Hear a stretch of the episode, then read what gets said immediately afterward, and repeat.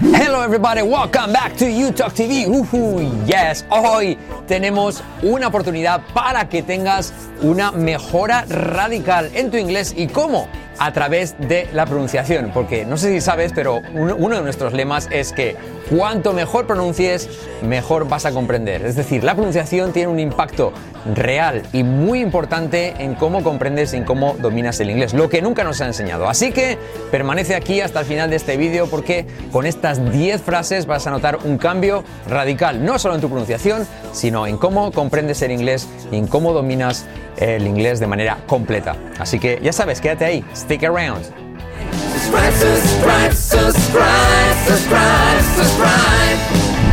Alright guys, welcome back to YouTube TV.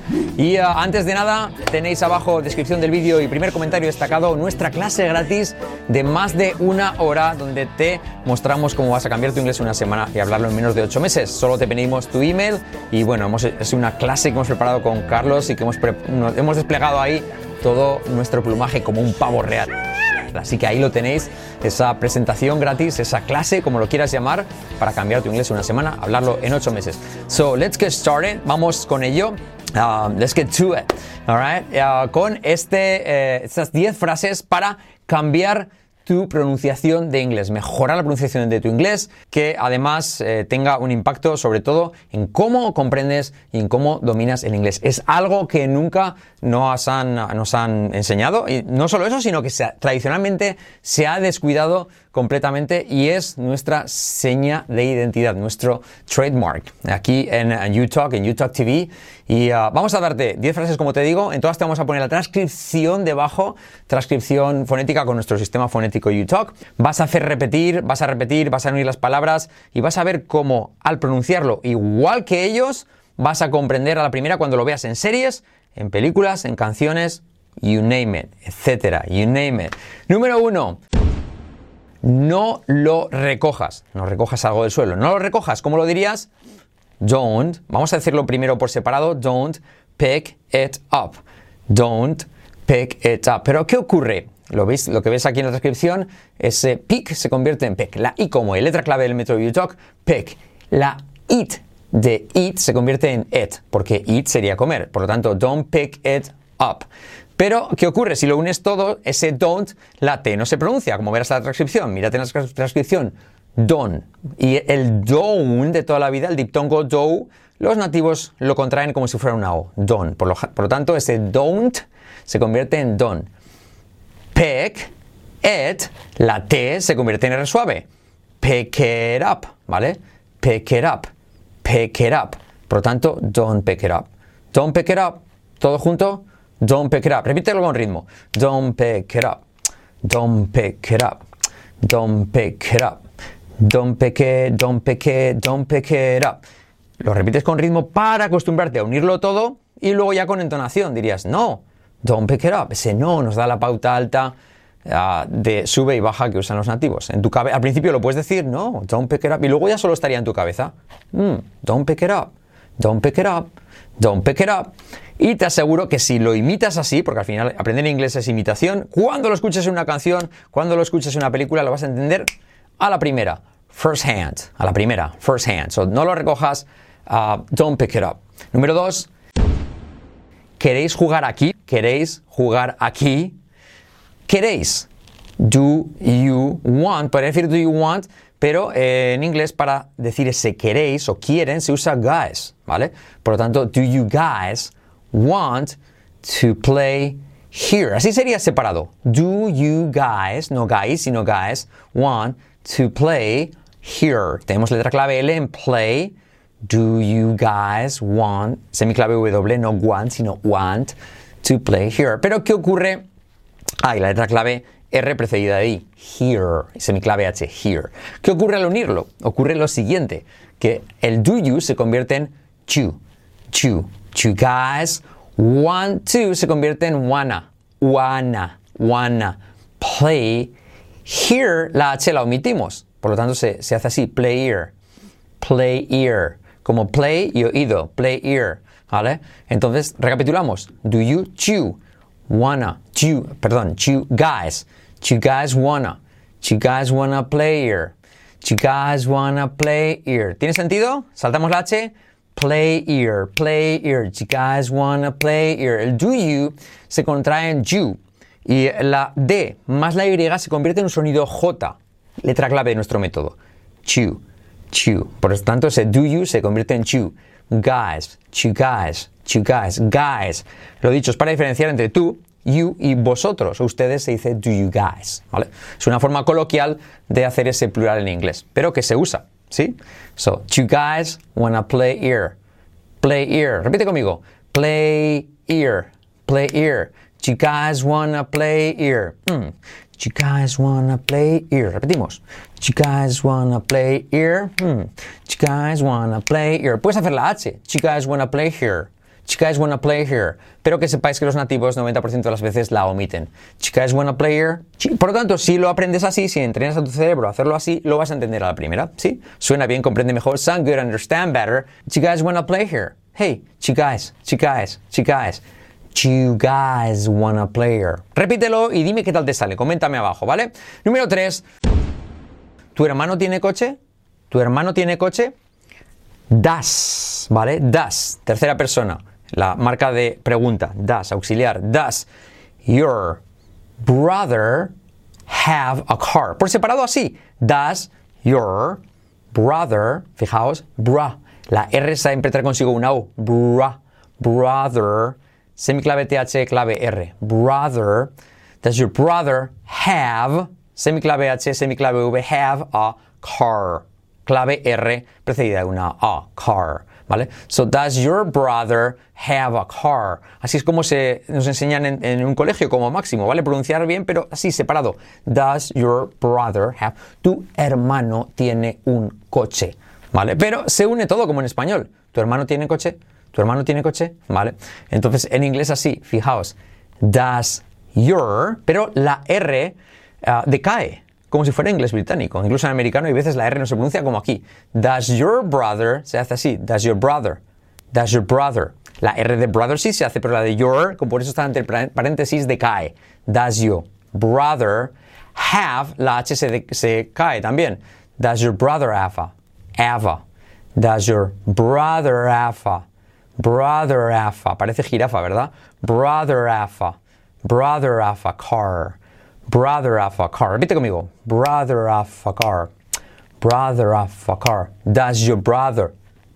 Does your brother have a car? Does your brother? Mm. Does your brother have a car? Does your brother have a car? Does your brother have a car? Salto la H. Does your brother have a car? Does your brother have a car? Y ahora ya hacíamos la donación. Hey, does your brother have a car?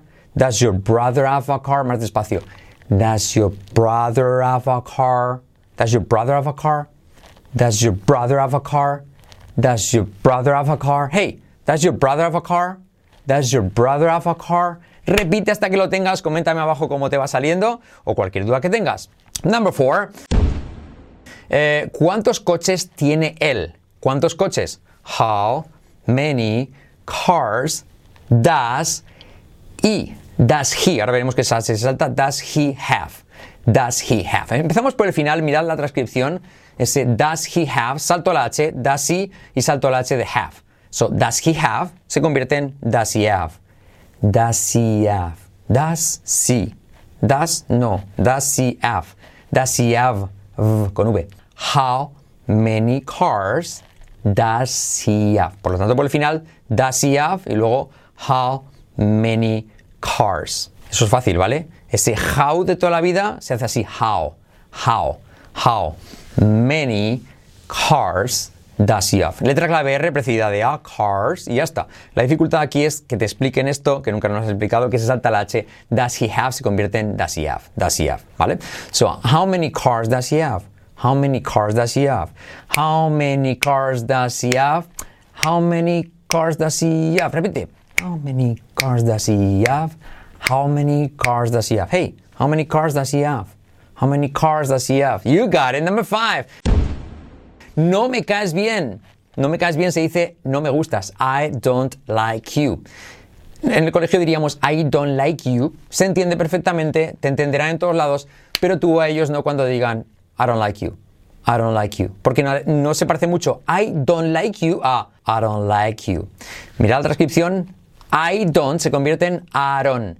Aaron. De como re suave, el I se convierte en A. Aaron. La T de don't se omite. Aaron like you. I don't like. Like. Ese like es como like. Like. Y como e, la E. El tongo es I, no es I, sino I. Like you, like you. I don't like you. I don't like you. I don't like you. I don't, I don't, I don't like you.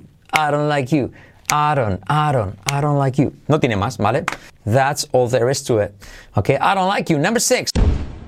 Dame ese. Dame ese.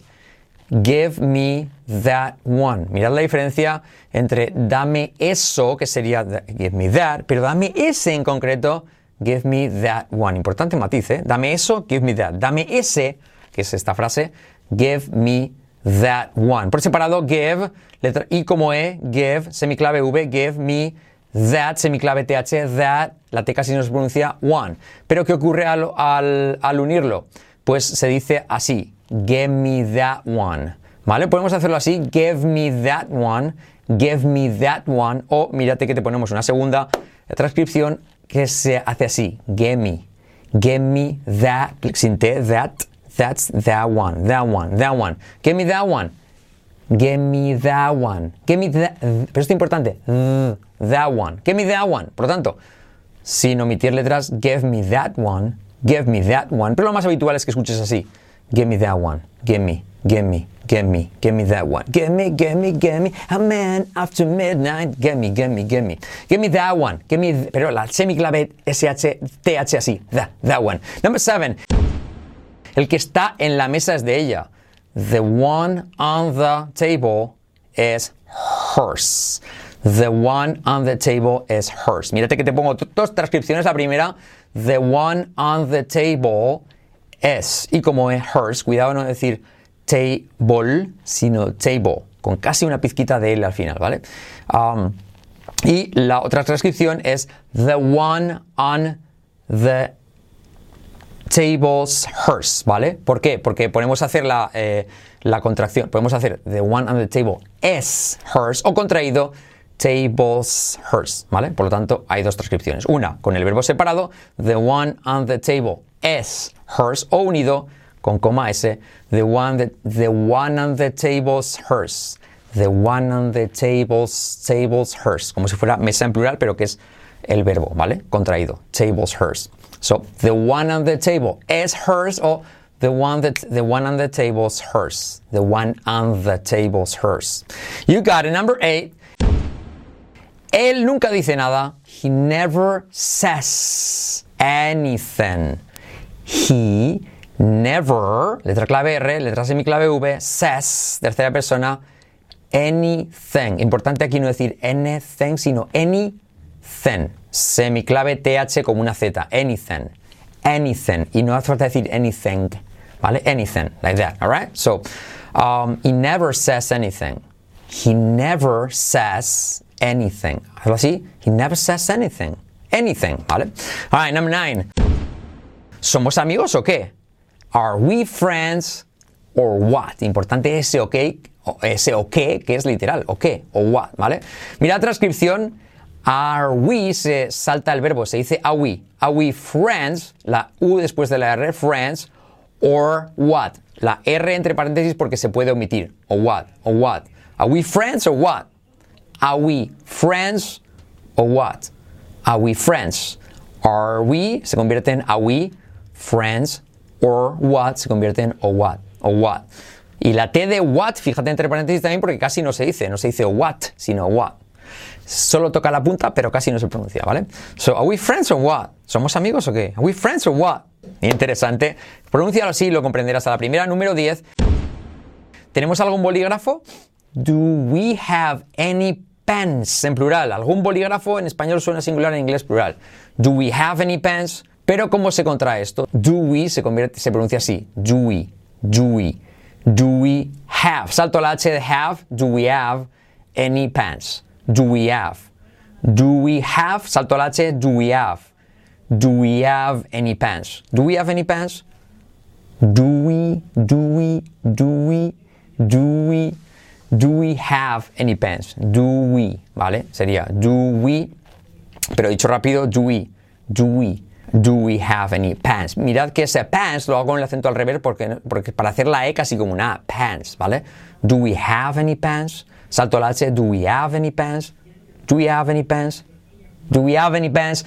Veis como pronunciando bien vais a entender a la primera. Pronunciar bien no solo significa hacer las letras, sino hacer las palabras y unirlas bien, hacerlas con la entonación adecuada. Practicad todo, comentadme abajo cómo os va si tenéis cualquier tipo de duda y recordad a probar nuestra clase gratuita, ese webinar, esa presentación, como lo quieras llamar, que hemos preparado abajo en el primer comentario lo tienes. Ah, y suscribiros a este canal y ayudarnos a salvar el inglés en el mundo hispano, darle a la campanita, hit, hit the bell, uh, darle a me gusta, ya sabes, todo eso nos ayuda un montón. Big time. Alright guys, thank you so much and I'll talk to you later. Bye bye.